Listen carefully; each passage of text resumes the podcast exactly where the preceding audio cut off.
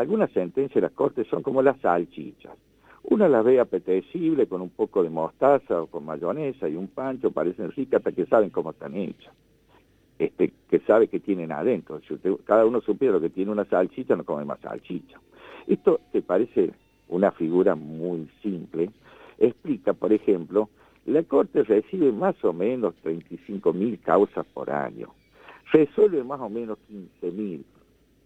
Yo le pregunto, 15 mil causas por año, ustedes redondean, son 14 mil 700 y pico. Este, redondeándola, le da un promedio de 74 fallos por día, promedio. Como es promedio, si un día faltó usted al otro día, tendría que firmar 148, ¿no es cierto? Esto se da cuenta que humanamente es imposible que lo firme, por lo tanto la Corte es un ámbito de una gran delegación de funciones. Estamos teniendo un Poder Judicial con una delegación de funciones tremenda por la gran cantidad de apelaciones que hay.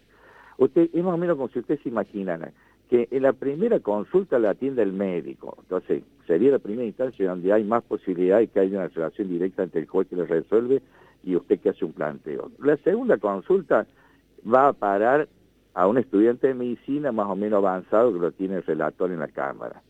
Y la tercera apelación va a parar en manos de la enfermera que agarró el caso y bueno, mala suerte si la enfermera es hábil o no es hábil, porque esa es la relación que sucede y sin desprestigiar a gente de bien que está en esto.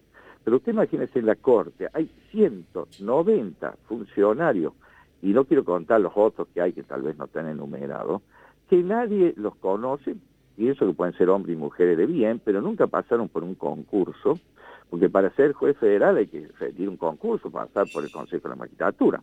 Ahí nunca pasaron por ningún concurso, bastó tener una relación con el ministro que lo nombre, y, y esos son los que en definitiva terminan haciendo los fallos.